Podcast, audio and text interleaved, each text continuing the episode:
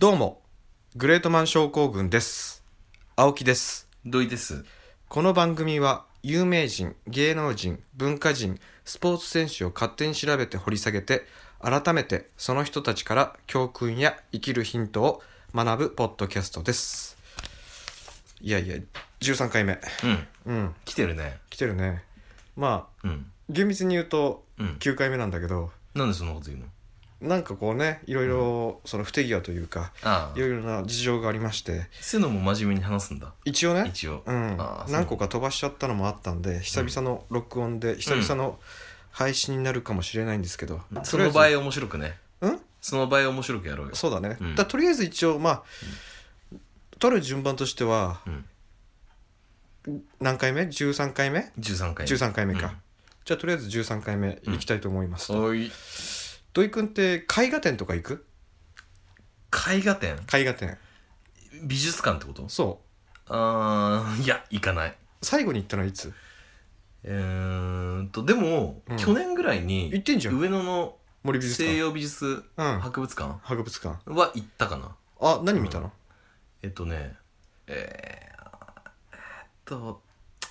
え覚えてねえんだ出てこない。全然覚えてない。それはなんかデートかなんかでうーん、そうだね。あーうんそうそうだけど何を見たかは覚えてない何まあ正直これ聞かれたらきついけども、うん相方にねうんうん覚えてないうん、それはあれ何一応見たいって言われたから一応ついてったってついいうてた感だじでけ本当のめ俺のメインは、うんあの国立科学博物館の何を見たかったののあの恐竜恐竜を見たかったんだ恐竜の骨とかあその流れでほら同じ敷地にあるかあら、うんちょっと美術館を見に行こうよって言ってなるほどね、全然覚えてないっていうか美術館に行く習慣ってないよね僕らないあんまりなかなかその遊びでとか個人一人でっていうのはうんないよね自分発ではないねまずないよねうだんからその流れで行くとかさ、そうだねデートでとか、まあ、デートとかじゃないほとんども僕もちゃんとしたやつで見に行ったのがそれこそ10年以上前で、う、うん、すごい前だねそう上野の水上野の森美術館で見たうんダリ展、ダリね俺もダリだ何えダリ去年ダリあ、来たダのリま見たたダリ見たえダリ見たあ、誰見たの、うん見たあ、また来たんだ。うん俺はその、だから来ダたリ見た前に、うんダリうんやってたのを見たんだよね。あ友達本と当見に行って。ダリ見たよかったよね、意外とね。うんおーと思った。うんいや覚えてんだけど覚えてねえの、うん別に何を見に行ったか覚えてないけどうね。んで、あとちょっと前に、東京江戸博物館で見た関ヶ原展。あやってたんだよそれ俺一人で見に行ったんだよね。うんどうしても見たくて。うん仕事終わりに。すごで、いそこで展示してあった関ヶ原合戦屏風っうんていうのがあったんだけど、うん圧巻だったね。あ俺それ有名だよね有名有名。すごく有名あ。のーちょうどそうだよね東軍西軍そうそうそうそう分かれてそれが一枚の長い絵巻みたいな絵巻になってるそねうそうそうあそう有名有名そうそ超有名あれ実際見たことないでしょ実際はない実物ないでしょないすごいよ本当実物すごい何メートルやんのえー、縦なん縦はいいから横でよそまあ、そんな縦はそんなにないけど、うん横はそれこそ 10? いや 10, 10あったかなあ10あったかあ、ねそこまでい相当だよや結構長いようん10はないけど、うんでも本当に圧巻な感じで、うんで細かくてはいはい本当にただただすごかったうんまあそれを目当てで行ったんだけどうんそでれ見たい50万ぐらいだったら欲しかったねうんあ何あの映画あ売ってたら売ってたらねうん50万円で買える奥だわそうそう奥でも買えないしねうん多分文化財だろうしね文化財だようん、だからまあ買えたとしても50万じゃおそらく1000分の1にもならないうんうん絵画買ったことあるない絵を買ったことあるえ絵絵ね絵はないねないよねうん僕もないんだようんで絵画とかって画家にもよるけどまあ基本高くて買えないじゃん買えないねで例えば100万円ぐらいで自分の好きなその絵画うんうんがあったとしてもうんその100万をうん絵に描けるんだったらうん何か時計とか買っちゃうでしょまあ時計まあスーツだから例えばその100万う円んありますよって言った時にまず絵画に行かないよね行かない行かない行かないよねうん行かないってか一生行かなうん、うんそう時計とか、まあうん、家電とかいうん日常生活に根付いたものとか、まあそういうだもねのを買うよね、うんまあそうだねうまい飯とかうねまい飯とかね、うんまあ、だから100万だようん飯っていう選択肢じゃないでしょあまあまあまあまあまあそうだね100まあ万で具体的なものを買いなさいって言った時に時計スーツまあその辺で、まあそんな感じだよねだから僕にとってその今のところ絵画を買う選択肢がないとうんそんな余裕もないとうんうんだから絵を買う人ってうん本当にお金に余裕がある人なんだなって思あうあんそですうよだねねうん金持ちのね金持ちだよね、うだかんら2016年5月10日ちょうど1年前だよね、うんこの録音してるちょうどうんほぼ1年前うんニューヨークで実施したうん現代美術のオークションでうんある画家の無題の絵画うんが5728万5000ドルうん日本円にするとうん約63億円はで落札されたというん同社によるとその画家の作品としての最高値、うん最高値かうん買ったのは日本人で、うん服興味ある人だったら一度は利用したことがありうんダルダルビッシュ最古の彼氏でありうん付け払いで問題になってるう衣ん料品インターネット通販のうん ZOZO タウンの創業者うん前澤友作当時40歳うん彼は落札後のインタビューでうんオークション会場の下見で出会った時うん全身に鳥肌が立ちましたうんこの作品はうん1985年にうん行われた彼の初の日本での展覧会で展示されたこともありうん日本にとってうん歴史的な意味を持つ作品ですとうんこのような素晴らしい作品に出会えたことをうん心から嬉しくまた誇らしく思いますと述べているはあはあはあはあはまあこういうまあ ZOZO タウンのあいつがあうん震えたんだそう震えてうん63億でその絵画を買ったんですよね63億で63億だよ ZOZO タウンすごいねでそれ買っても余裕があるってことだからね、うんまあそういうことだよね、うん個人資産だからねさすそがうにそうそうそうそうしかもこれだけじゃなくて10個ぐらい作品買ってんだよねだからトータルで言って100億以上の絵をその時にうんこの2016年5月だ1年前さすが最古だねさすが最古だよいや見る目あるわ抑えてるよね抑えダてるルビッシュの次にうん ZOZO タウンっていやすごいわうん最古がすごいわ最古がすごいよねで終わりこの話じゃ最古がすごい最そう最古の回でしたけ どさまあある意味もうグレートマンだけど、うんうんまあ、今回のグレートマンはうんその作品の画家うんバスキアを紹介したいと思いますバスキア知ってる知らない知らねえんだバスキアうんジャンピエール・バスキアかな確かこいつ本名は知らないえバスキア知らねえの、うん有名有名バスキアバスキア知らねうんえああそうこれ僕が高校1年生の時にうん一部でうん一時期流行ったんだよねバスキアバスキアうんバスキアの絵ってちょうどその時、で死んでから結構経ってたんだけど、うんでバスキアの自伝映画がうん日本で公開されるってことでうんいろんなファッション誌それこそうんホッその時あったホットドッグとかポパイとかうんメンノンとかうん朝ヤンもあったかなその、うもういろんな雑誌にバスキアが来るとかバスキアがやばいとかう、んもう特集されてたんだようんでそこでバスキアって人を僕は高校1年生の僕は知ってうん若き僕は感化されて、うんうん渋谷の映画館まで見に行ったんだよねうんその自伝映画をうんで地元じゃやってなかったんだよねうんやっぱり単館でね単館でうんそうそう単館だねで当時そのトレインスポッティングの影響ではいミニシアター、うんまあ、いわゆる単館系だよねが流行っていたのもあって、単館まあ、バスキアの映画満席だったと、うんうんうん、出てる役者さんはゲイリー・オールドマンおおデニス・ホッパーえデビッド・ボーイえカート・コバーンの奥さんのコートニー・ラブうんウィリアム・デフォーうんクリストファー・ウォーケンうんベニベニチオ・デルトロうんまあま強いやすごい役者だよ半端じゃないじゃあん半端じゃないよね半端じゃないね全員主役張れるねまあちょっとコートニーラバーいろいろある物申したりとかまあまあまあ、でもまああれれもね サイコみたいなもんだもんねまあまあすごい役者集めてるのに、うんうんまあ面白くなかったんだよねあそうなのあんまり面白くなかったまあうんおしゃれ映画って感じはいはうんでまあまあまあまあ自分のいすごいな役者興味も一過性のものだったんだけど、うんそっから何年か経ってうんユニクロでうんバスキアの描いた絵をプリントしたものが T シャツとして売られてたんだよね、流ああ UT ね流行ったね行ったでしょユニクロなんかねそうそうそうアニメプリントだからそうそういろいろまあ今でもあるんだけどうん大体あれ1500円じゃんうんで大学時代にその T シャツを着たうん友人がいてうん「おバスキア着てんの好きなの?」って聞いたらうん「え誰それ?」って言われたんだよねうん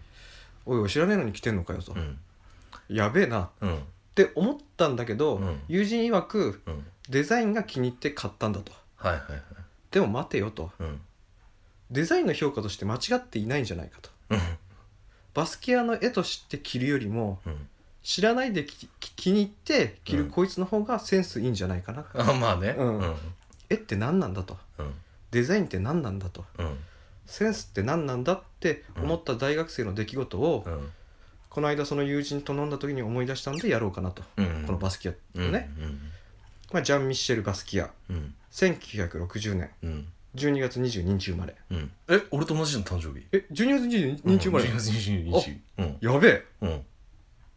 すごい。同い年うん、いや、同じだよね、だしさすがに。 ?60 年生まれでしょ60、まあまあまあまあまああ、惜しいそう惜しいそう惜しい惜しい。クリスマスイブイブイブだよね、うん、そうだね。ううんん。にニューヨーク市うん。ブルブルックリンうん。で生まれたとうん。ハイチ系アメリカ人うん。はいああっち系ねはい。プエルトリコ系移民の母親とうん。ハイチ系移民の父親の間に生まれるとうん。父は会計士で裕福な家庭で育ち、うん。母はバスキアに芸術を推奨しうん。ドローイングを描きながらうん。作り話を聞かせうん。また美術館巡りにも連れて行きうん。彼の関心は美術に傾いていたとうん。うん。英才教育だね。そうだね幼少期からだね、やっぱり。そう美術館にまあ連れてってうん。うん8歳の時路上でボール遊びをしていた頃うん。していたところ自動車事故に遭ってしまうとはで入院中うん。バスキアに母親がプレゼントしたのはうん。グレイ著書のうん。「解剖学」という本だったは一般に画家を志す人は人体構造を学ばなければならないあ。あ、何そうだよね。そうなんだよねそうだね。そやっぱそうなんだ。うそうなんだよまあ井上武彦とかもそうだよねそうだし、うんあのー、もっと古くで言うと、うんいるよね。レオナルド・ダ・ヴィンチも。そうそうよく出たそうだねそうなんだよう。うん。そうだから一般にそうその知識は彼を幼くして得ることになると、うん。まあそれを分かった上で母親はその解剖学を渡したんだろうねうん。うん、まあ、どうせ暇だろうし病院、まあそうだね入院中ねどこ怪我したかわかんない けど。えどこだっけな足か手かうん。 その辺 まあいいや。うん肩か、うん。うん、肩やべえよ肩やばいね、うん。肩やべえよ。かけね足じゃねえよ。うん。うんおそらくねいやで書いてない 書いてたのかなうん、まあいいよ。そこはどうでもいいってことだよそだうからいいまたどうして本の中に出てくる人たちはうんみんな肌が白いのだろうという素朴な疑問を彼に抱かせたとあら。うん。うん、で1966年妹が生まれて2年後両親は別居したとうん。で子供たちは両親が引き取っているうん。この頃から彼は家出を繰り返していたえうん。でまあまあお母さんがいなくなっちゃったからね大好きなあ、そうなのだって別居したって言ったじゃんあ、勉強したな、そうかそうでか子供たちは父親を引き取ってるって、うん。ちゃんと聞いてあ、ごめんごめんごめん。頼むようん。ごめんね。いいよいいよ、うん全然構わないよ17歳の頃にブルックリンの家を完全に出てうん。ホームレスのような生活を送りうん。ニューヨークの地下鉄うん。スルスラム街地区の壁などにはいはい。コピーライトセイモうん。はいの名でうんスプレーペインティングを始める、はいはい。マルシーねうんコピーライトってあのマルシー、マルシーね。うんでクラブに落ちているお金を拾ったりうん。自身が描いた絵のポストカードを路上で売りながらうん。生計を立てていうーた、ん、なるほどね。不良になりながらも、うんやっぱり絵なんだね、整形立ててんのは。まあそうだね、うん基本はねうん、うなるほどね。である日双方うん。双方のレストランで食事をしていたうん。アンディ・ウォーホルこれわかるよね、わかんない。マジか誰ポップアートのスーパースター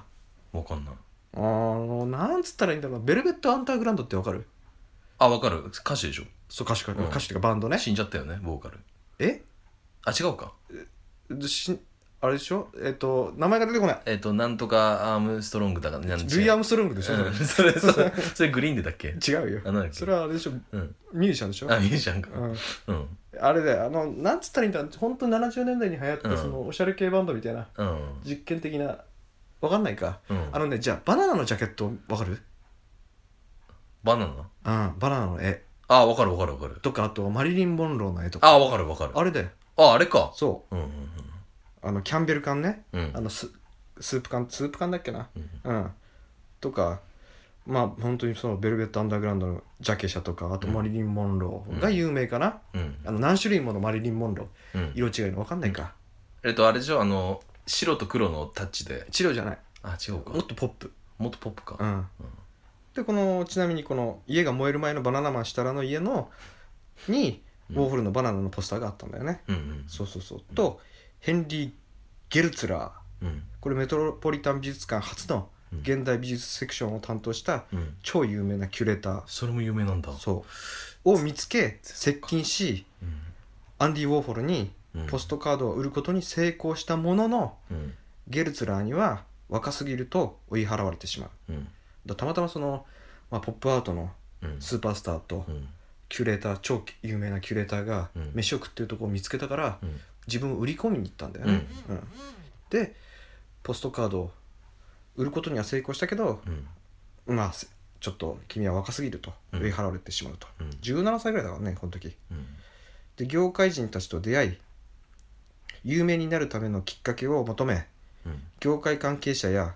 ミュージシャンが訪れるクラブに毎晩通いうん自分の作品をプレゼンしうんえその結果うんアーティスト兼映画監督のうんディエゴ・コルティスがうんバスキアの作品を気に入りうんアートディーラーやレストランで追い払われ追い払われたうんゲルツラーさっきのうんキュレーターねうんを正式に紹介してくれたとうん翌年彼の作品はタイムズスクエア賞で初めて展示されうん買い手はなかったもののうん注目を集めると、はあ売り込みすごいね売り込みがまあ、だからもうそうだね絶対売れると自分の中で確信してたし自分の絵はすごいってものは分かってたんじゃないの、うんうん、ちなみにこの展示会展示会ストリートアートの先駆者で80年代アンディ・ウォーホルと並ぶうん代表的芸術家のうんキース・ヘリングも展示してるあ本当キース・ヘリングは知ってキるーセリが知ってるわ逆にすごいねキース・ヘリング知ってるのにアンディ・ウォーホル知らないってさうんどういう知識の偏りだよあごめんあいいよ、すごいんだよ俺だからあ れがあれが波がうん波がねうん、キーセリングだってすげえ有名 じゃん有名てかもっと有名でアンディ・ウォーホルは申し訳な いうん見ればわかるようんあこの絵ねってうん絶対一度は目にしてるあああるんだろうねきっとねそうそうそうそう、申し訳もうあうんうん美術界に足を踏み入れたとはいえまだまだ食えない状況がつき続きうんキャンバスが買えなかったため拾ってきたタイヤやうんうん窓枠うん冷蔵庫にドローイングしたドローイングするねドローイングするよ、流行るねドローイングドローイングそう、うんまあキャンパスがないからうね、んかっけえななんか で何度か展示会に作品ねうんをし出してるうちにうん一人の女性が彼の作品を気に入ると来たよ彼女はギャラリーのオーナーのアニナ・ノセイでうんキャンパスを買えない彼にうんギャラリーの地下のうんスタジオとうん大量のキャンパスを貸し与えたとうん後に超高額取引される作品の数々がうんここで誕生すると、はあその地下でね、はいはいはいまあ、だから先見の明があったよね先見の目があったね投資という意味でねそうだね、うん、そういうことだね、そう いう、いやうんそういうことだなと思ってそういうことだよで彼女のギャラリーで初めて個展を開くとうんうんす全ての絵が一晩で売れうんこの個展で20万ドル、うんまあ、2000万2000万すごいわ1日でね、うん自分の描いた絵が、うん今まではそうこの人の絵ってキャンパスがないから、うんちっちゃいポストカードに描いたものをたくさん展示したりうんしてたんだよね、うだかんらちゃんとしたその大きめの額縁に入ってそうしうんた絵っていうのを売ってなかったから、うんやっぱ買い手がつかないんだよ、うんあんなちっちゃいポストカード買ったってねうんしょうがないじゃんうんでだから今回初めてこの彼女のギャラリーでうんちゃんとしたキャンパスでうん開くとうんすぐ売れたと、ああなるほどすごいわそれはでこの時バスキア19歳、えごめんすごいねうん、うん翌年ロスでも個展を開きうん一瞬で完売したとええすごいで83年には世界的にも注目されうんチューリッヒなローマあうんロッテルダムうん東京で個展を開開催とうんまあ東京にも来てたんですようんうんその辺りから状況が一変急速に億万長者にうんで83年彼の作品の価格には5000ドルのが5000ドルの価値からうん3万ドルに高騰え一つの絵がね約300万300300万じゃないでしょえ3万ドルだからあ300 3万万ドルかうん、一つの絵がね、うん大体絵の価値として、ああそういうことねうん、だと思うんだうんニューヨーク・タイムズに特集されるなどしてうん一気にスターダムへとのし上がるとうんで有名で金持ちでセレブと交流うんいろんな女性と関係を持ちうん一時期うんマドンナとも付き合っていたと、すげえうん、うんマドンナもすごいけどね、うんただ彼の作品はアンダーグラウンドでの評価でうん年配のプロはうん彼の前衛的な作品をうん認めていなかった、あーいやあるあるだあるああるる,、ねあるそうそう新新鋭派に対するそういう圧力ねそうそうそうそううん新鋭は大体そういうのにた叩かれるよ、ね、叩かれるるね認めないよね来た来た来た来た来たまあ、しょうがないよねこれはそれはうん音楽においてもそうだし、うんいろんなやっぱうん笑いに関してもそうじゃないかな、まあそうだね、うそういうステレオタイプがいるんだよねそうそうそうそうそうそうそうまあまあそういうことですね、で83年後期に知人の紹介でアンディ・ウォーフォルと再び会う、うんあのだから双方であった飯やから、そうだ時ね間が経って売れてからだよね売れてからだね今度は有名画家バスキアとして、うんアンディ・ウォーホルうとん出会うと、アンディ・ウォーホル的には、うんえあん時のみたいな感じだよね君みたいなそうそうそうそう、んんんもしかは知ってたのかもしれないけど、ああまあそうだうねん、でウォーホルはバスキアをすぐ気に入りうん、うんとても可愛がりゲイのカップルのようにうん行動を共にするようになり、うん共同制作をするようになると、うんで80年代のアメリカは人種差別がひどくてうん黒人はうんタクシーに乗れないとか、うん白人警官をうんが黒人を生まれながらにして犯罪者のようにうん扱いをしたりしたそうと、だねひどかったねそうでバスキアは他のアーティストと変わらないのに肌の色が違うだけで、うんある特定の見方をされたとうんうんインタビューでも彼の作品よりもうん彼の人間性を聞く質問や、うんコンコルドには乗れるのにうんイエローキャブには乗れないうん等のうん中傷記事がうん書かれるようになったとひどいねまあ特にひどか差別がひどかった時代だからね、うんいくら売れたとは売れたからよりなおさらそのあの黒人はっていう、まあ今度はあれでね作者にクローズアップされるよねそうだねうん、でそういった出来事や友人がたかりに来たり、まあ、急にお金持ちになったわけだあからああるねちょっとお金貸してよバスキアっつってあるあるある、うん宝くじを得たものあるあるだよねそうだねスタッフが自分の作品を勝手に売ったりしていくと誰も信じられなくなり、うんうんまあ、だからちょちょっと書いたものがおうんすごいお金で売れるわけじゃん、あーそれ難しいよねなんでいやーそれブランドってそうだよねブランドってそうだよネームバリューってそうなっちゃそうようねそうだよね、うんちょっと書いたものがね、うんちょっとその例えばなんだろうな、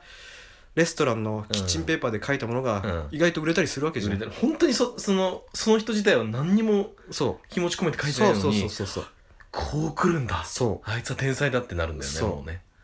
うそれこそそのビートルズが日本に来日した時に、うん確かビートルズが来その泊まったホテルの、うんなんだっけなバスマットかなんかもすっげえタグ取引されたんだよねバスマットだかうん、なんでいやビートルズがやっぱ来てたからああ使ったからあどこの泊まっまあそれがホテルオークラだとするよ、うん違うと思うけど、あ、うん、で泊まった時の使ったバスタオルとかがうん高値で取引されたとあーまあそういうことだよね、うん価値ってそういうもんじゃんそういうもんだねいや、うんそういうもんだと思うよ本当そうでそのまあ誰も信じられなくなってきてうんヘロインに手を出し始めるああ本当あるあるだねと本当にあるあるだよでウォーホルはうん彼を息子のように案じうんバスキアの世話をしたバスキアの世話をしたとうん疑い深くなったバスキアの唯一心を許せる友人でありうんたかるたかる連中から救出救出してくれる命綱だったとうんその後ウォーホルと1年かけて合同作品を作り上げたとうん今だとものすごい希少価値があり評価も違うんだろうけどうんその当時はこの合作はうん酷評され1枚も売れなかったとうん負い目を感じたバスキアはうん翌日うんウォーホルの元を去ったと、えまあ、なんだろうなんなんで売れなかったかっていうのももうちょっとよくわからないんだけどう、んまあ、ウォーホル自体のネームバリューもなくなってたっていうのとうんバスキアの評価が下がってたのかうん単純に絵と絵としてはすごいんだようんでもそれだけで売れる作品じゃなかったんだよねうんうんわかるうんわかんない どういうことどういうことって何えだからその人もみわか見えちゃってるからってことじゃないのそういうことそういう純こと粋に作作品目線でうんみんな買ってたけど、うんなんだよ書いてるやつがこういうやつかっていうのはあるんだよっねていうのがあるからってことでしょだと思うんだ、そう思うと芸術ってなんだろうねわかんないねそうだよだからちょっと前まではウォーホルだろうがバスキアだってうん売れてたのが、うん急にあねそいつのあらが見えてきた時点で、絵の評価というよりもその人間の評価でうん絵が売る売れないになっちゃったわけだなよ、んだかよくわかんないねでこの時2人ともそのまあまあまあ言ってもちょっと落ちてる時だったから売れなかったんで一うん一個もねうんで自分に悪いと思ってあ自分に悪いというかウォーホルに悪いと思ったんだろうねああいろいろ助けてくれてでう一緒にやってくれたのに、んうん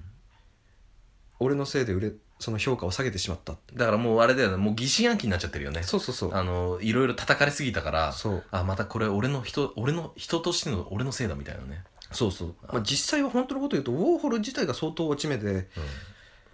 そのバスキアとこ共同でやったのも、その名前を借りるためっていうような噂を聞いたっていうバスキアがねうんうん聞聞いていなくなったっていう説もあるわけだよそれはそれでえぐいねそうでもおほん前もかと、そうでも本当の本当のこと言うとウォーホルはただ単純にうんバスケに絵を描いてほしくてじゃあ落ち込んでんだったら一緒に絵をやろうぜって純粋な気持ちだったんだけど、うん他のマスコミはウォーホルはバスケを利用しているっうん、うんていう噂を耳にしてうわ、逃げたというかいなくなったという説もうんあるわけもうそそそれこそさっき土井君が言ったように疑心暗鬼になってるからね、うん、内部だしね、ナイーブだしそういう芸術家はそうそうそうそう、うで87年んうん2月21日うんえ心臓発作でうんウォーホルが亡くなると、うんアンディ・ウォーホルねうんさらに孤独を深めるとともにうんますますヘロインに溺れていったうわで88年うん4月2年ぶりの個展を開催するとうんそれでもそれでも復帰してなんとかね、うんあの他の人たちがなんとかバックアップしてうん書けよっつって、うんで意欲的で傑作ではあったがうん全体的にまとまりがなくうん作風が暗くうん死をイメージした作作品が多かったとやっぱりなで人間の頭部が小さく描かれておりうん評論家曰くうん晩年の画家の典型だというえ怖い今鳥当たったわそなんでう27歳で晩年の作品を描いていたとやべえなんかそのやっぱりあるんだっていうその晩年の作作家の人ってなんか頭部を小さく描くんだってなんでそれがなんかなんか死をテーマにするというかうんなんだろうね最終的に落ち着くのがだんだんそうなってくるんだっへてえそういうやっぱりピカソとかもそうなんじゃないうん晩年の作品ってやっぱ若い頃と作風が変わってくるじゃん、まあ変わってはくるねそううんへそうするとそうなんとなく頭が小さくなってくるんだってえ怖っそれが27でだようん晩年の、早すぎるねうんでウォーホルが亡くなった次の年の88年8月自宅のベッドの下でヘロインのオーバードーズにより27歳で死去あら魔の27歳まだ27歳うん27クラブって知ってる知らないこれ27クラブっていうのはうん27歳で他界したロックやうんブルースの音楽家たちのことを言うんだけどうんもともとはこの27歳で他界したうんブライアン・ジョーズうんローリング・ストーンズのねうん元んリーダーだっけかなこれあとジミ・ヘンドリックスうんあ二27だったうん27でジャニス・ジョプリンうん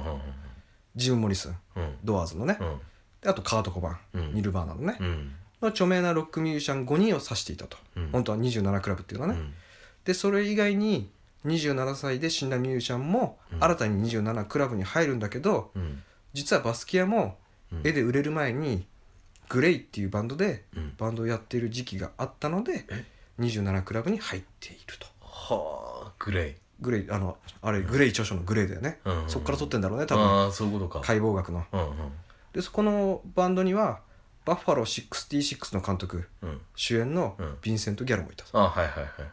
同じバンドだったんだよね、うんえすげえだからそ のバスキアっていう時代映画にうんちょっとだけヴィンセント・ギャロ出てんだよね一一応ゲストとしてそうだね、うん友友情出演的な感じはいではいはいちょっとだけ出てるよ、うんそうそれもあってかそのバスキアの映画に亀を出演してると、うんんいやつながるなと思ってそうそうそうなんだよね、で最近だと2011年に死んだエイミー・ワインハウスうん女性のね、うんが27歳でし亡くなってうん27クラブ入りしたと、うんで日本でバスキアの作品が見たい人は香川県のうんベネッセハウスミュージアムにうん1点うん「グアグア」っていう作品がうん常時見れる、うんうん、香川ね四国ねそうそううそう、ん香川県四国、四国だようどんの町いやそうなんだけど、どこだっけな香川なんか変なとこだった気がするうん香川県の、でそう売れる前のバスキアっていうのはドレッドヘアにうんロングコートをよく着てたんだけど、うん僕たちのうん共通の知り合いにうん長髪でうんロングダウンロングダウンを着てうん日中うろうろしてる人たちがいるじゃん、いたねうん、うんあの人もいつか何かで売れるのかなただあのーそれにしてはもうすでにあの時で2 5六6だったしそう遅すぎるよ遅すぎる万世型かもしれないじゃんああ確かに確かそにうね、うん、ちなみにあの人が30ぐらいの時には、うんえっと警備員やってたねオッケー大宮でね大宮でねこれ以上言うともうバレるからやめろうん絵で有名になりうん有名になったことで有名になりうん有名になったことで孤独になってしまったうんありがバスキアはいかがだったでしょうかありがとうございましたとうございました